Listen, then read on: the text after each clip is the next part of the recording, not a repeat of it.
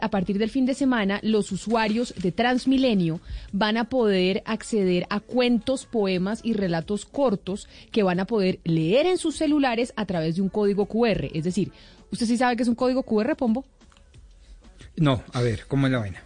¿No sabe usted qué es un código QR? Un, código es... No, la verdad no, no sé. Bueno. ¿Qué es esa vaina? Yo le cuento que cuando usted vaya a un restaurante en Bogotá va a tener que usar un código QR. Ah, el, el, que uno pone la, la cámara de fotos y le saca, sí. Exacto, ese, le saca el menú. Correcto. Ah, ya, ya, sí, sí. Ese sí, es el código QR. Entonces, entra. ¿El código de barras? No, pues se llama QR. Es código QR, porque el código de barras Conocidísimo es código de barras. No, no, señor, son ah, cosas distintas. Son cosas distintas. Este código ah, QR usted lo va a encontrar en Transmilenio y usted pone su celular y ahí puede acceder, ahí sí, a un menú. Y ese menú tiene cuentos, poemas y relatos cortos para que cuando usted vaya en el transporte público, pues vaya leyendo en su celular, en vez de estar mirando redes sociales y redes sociales, pues puede tener un rato de esparcimiento leyendo. Y por eso nos acompaña Nicolás Montero, que es el secretario de Cultura de Bogotá. Señor Montero, bienvenido a Mañanas Blue. Gracias por acompañarnos. Muchas gracias, gracias por llamarme eh, señor y no doctor. Le pregunto, y es, ¿por qué generó controversia el tema de lo del código QR en Transmilenio? A mí, y confieso, me pareció una super iniciativa, pero sí vi que hubo gente quejándose y diciendo que entonces que les van a robar el celular, que cómo se les ocurre, que por qué hacen esta iniciativa, que eso no tiene ningún sentido. ¿Cuáles fueron las críticas? Hubo esa, digamos, la crítica fue esa y no fue una crítica generalizada, sino una, una crítica, digamos, de, un sector pequeño, ¿cierto? Ahora, por supuesto, cuando se habla de iniciativas de estas, eh, esto se habla con la Secretaría de, Seguridad eh, y, esto es una, digamos, una iniciativa que primero se dan los 160 buses eléctricos de Transmilenio, gracias a digamos, a un concejal, al concejal Laverna, a Transmilenio, a la Secretaría de Cultura y también, y esto es bonito decirlo, por el pedido de una niña que quería que los Transmilenios tuvieran bibliotecas. Entonces finalmente logramos hacer que los Transmilenios tuvieran bibliotecas y puedo aclarar varias cositas. Uno, sí, efectivamente, en estos buses, en las sillas, hay unas, digamos, tarjeticas donde está el código QR y no es usar el teléfono. Ese código QR se abre y hay unas lecturas recomendadas. ¿Cierto? La primera es, eh, corre por cuenta de Sherezada, porque es un cuento de la de una noche. Pero lo más importante es que cuando uno sigue avanzando ahí, uno puede inscribirse a las bibliotecas de Bogotá, ¿sí? Entonces no es solo que leas en el, en el, en el Transmilenio, sino que ya con eso, al inscribirte en el sistema de bibliotecas de Bogotá, ya quedas inscrito en el sistema de bibliotecas de Bogotá y puedes acceder a todos los contenidos digitales, pero a su vez incluso a los libros físicos, porque ya queda escrito, y lo que estaban hablando ahorita de la pandemia, por ejemplo, las bibliotecas de Bogotá, llevaron a, casa, a las casas más de 30 mil libros a domicilio justamente en el momento, digamos, más crítico de la pandemia. Entonces, sí, efectivamente se trata de mejorar la experiencia de viaje, esta idea que hemos tenido absolutamente todos de decir, es que uno leía en el bus, es que uno leía en el sistema público. Bueno, ahora lo pueden hacer eh, conectándose a este, a este, con este código QR. Pero no solo es dentro del bus, dentro de esas estaciones también uno puede tomar la foto a ese código QR. Incluso, ya sabemos que está pasando, que los papás toman la foto y luego con esa foto se la llevan a los hijos y los hijos son los que usan el código QR para inscribirse. Pero además, dentro de las estaciones hay también gente que está poniendo stickers, ¿sí? como calcomanías en las tarjetas de Transmilenio para que en, el, en el momento que quieran pueda hacer ese código QR, entrar a las lecturas e insisto, lo más importante, inscribirse en la biblioteca de Bogotá. Sí, en, en, Medellín, en el metro de Medellín están las palabras rodantes, que son eh, libritos pequeños eh, con, con, distintos poemas. En el metro de Madrid, por ejemplo, también ha habido iniciativas eh, parecidas que inclusive Manuel Vilas lo cuenta en su, en su novela Alegría. ¿Qué sabemos, secretario, del el efecto en las personas cuando, cuando leen en el transporte o cuando están cercanos a la, a poesía o a la literatura en un momento de, de tanta tensión como son los desplazamientos y que son muy largos. Pues es que yo creo que la, yo creo que a Gutenberg eso le quedó bien inventado, ¿cierto? Es decir, el libro, la lectura, es sin duda una de las formas de enriquecer la vida, ¿cierto? De comunicarse además con épocas diferentes, con personajes diferentes. Eh, entonces la lectura, por supuesto, enriquece la vida cotidiana y esa es la particular obsesión, digamos, de este secretario en particular, de decir cómo la lectura es un acto sí de información, de información, por supuesto sí de acumulación de conocimiento, pero fundamentalmente de creación. Por eso, la primera lectura que van a encontrar en, esta, en este tema del código QR es las, son las mil y una noches, es decir, el cuento de cuentos, como una narración eh, encadena otras narraciones.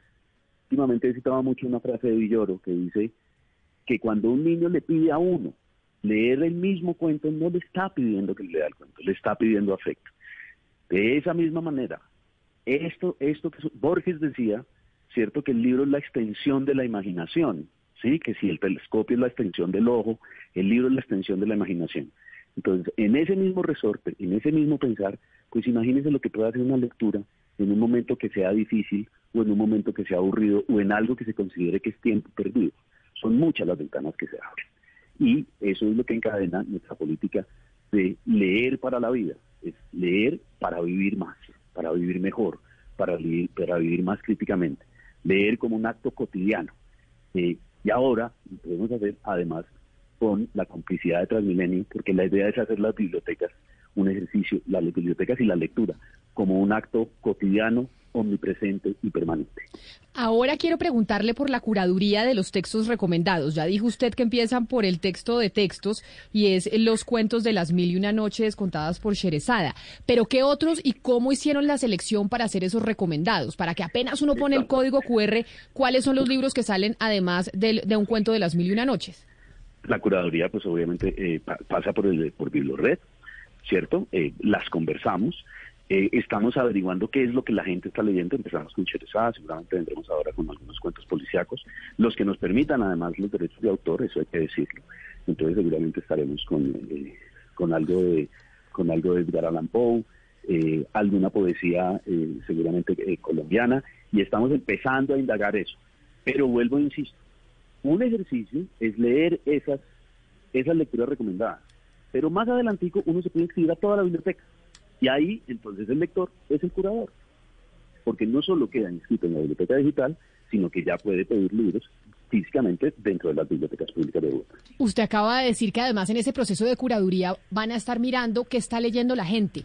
¿Ya tienen esos datos, secretario Montero, o todavía no? No, pero si acabamos, acabamos de empezar, si es que empezamos hace, hace muy poco tiempo. Ah, pero ustedes dicen que está leyendo la gente a través de ese código QR, o sea, ese mismo código QR les va a dar esa información. Claro, ese código QR nos está dando esa información. Ahora, ¿qué está leyendo la gente? Pues eh, eso es una negociación muy interesante porque eh, quiero citar a, un editor que a mí me parecía fantástico, que era el Bayer Colba, que era el editor de Acantilado, que decía, el oficio de un editor a veces es proponerle a la gente historias que no sabe que le van a gustar, pero que le van a gustar, ¿cierto? Entonces, es, parte es lo que quiere la gente, parte es lo que pide la gente, pero parte también es lo que proponemos para enriquecer al mundo. Oiga, señor secretario, de verdad qué buena noticia, o por lo menos desde mi punto de vista, qué extraordinaria, maravillosa noticia de fin de año eh, y todo lo que tenga que ver con la cultura y a través de ella la experiencia, el vivir, el mejorar la calidad de vida, pues siempre es bienvenido. De verdad que qué nota, qué nota, y yo creo que vuelve a dar Bogotá ejemplo a las otras ciudades capitales y demás. Tengo dos perdóneme de pronto la expresión, pendejas preguntas, muy coloquiales, muy mundanas. La primera, Oiga, ¿usted cree que la gente, es que yo tenía un amigo mío que leía de cuando yo lo recogía a la universidad y casi siempre se me vomitaba porque se me mareaba. Juan Manuel Montañez yo le decía, oiga, no lea Montañez, y el tipo leía y se vomitaba y se, se mareaba y se vomitaba. Y la segunda, ustedes con el código QR no se quedan con los datos de los usuarios, ¿cierto? Pero, pero sí sabemos cuánta gente, por ejemplo, se inscribe. ¿Cierto? Ah, bueno, eso sí, pero son estadísticas, pero no los datos. Los datos no. no. En la inscripción sí. Si deciden inscribirse, sí. Si deciden inscribirse a la biblioteca digital, es que este es un ejercicio como una escala. Puedes acceder a las lecturas que se proponen y puedes a través de eso además inscribirse. Entonces, al inscribirse en la biblioteca, para ser parte de la biblioteca, pues hay unos datos que sí son necesarios, ¿cierto? Eh, en tema al mareol, por llamarlo de alguna manera, eh, digamos, eh, los transmilenios, estos nuevos transmilenios de verdad son, de verdad los invito porque son fantásticos, ¿cierto? Pero vuelvo e insisto, no es necesario que lean en, en, el trayecto. Si lo quieren hacer, lo pueden hacer. Pero si no, pueden guardar su lectura, incluso tomar la foto del código de QR y acceder después. Esto es lo más interesante. Pues muy interesante la iniciativa, secretario Montero, y sí, y es que lo que llama la atención también de lo que usted dijo es que mucha gente le toma la foto al código QR, se la lleva a sus hijos y son los hijos los que terminan leyendo y que además inmediatamente uno está pues vinculado y afiliado a toda la red de bibliotecas públicas de Bogotá. Secretario de Cultura de la capital, Nicolás Montero, mil gracias por habernos atendido hoy aquí en Mañanas Blue. No, muchísimas gracias a ustedes. Los invito. Una de las obsesiones particulares es que cada uno de los bogotanes y bogotanas se vuelvan unas especies de de promotores de lectura. Insisto, creo que leer es uno de los actos más transformadores y revolucionarios que, uno, que una sociedad puede cometer. Y seguro así será. Un feliz año para usted. Lo mismo, feliz año para todos y todas.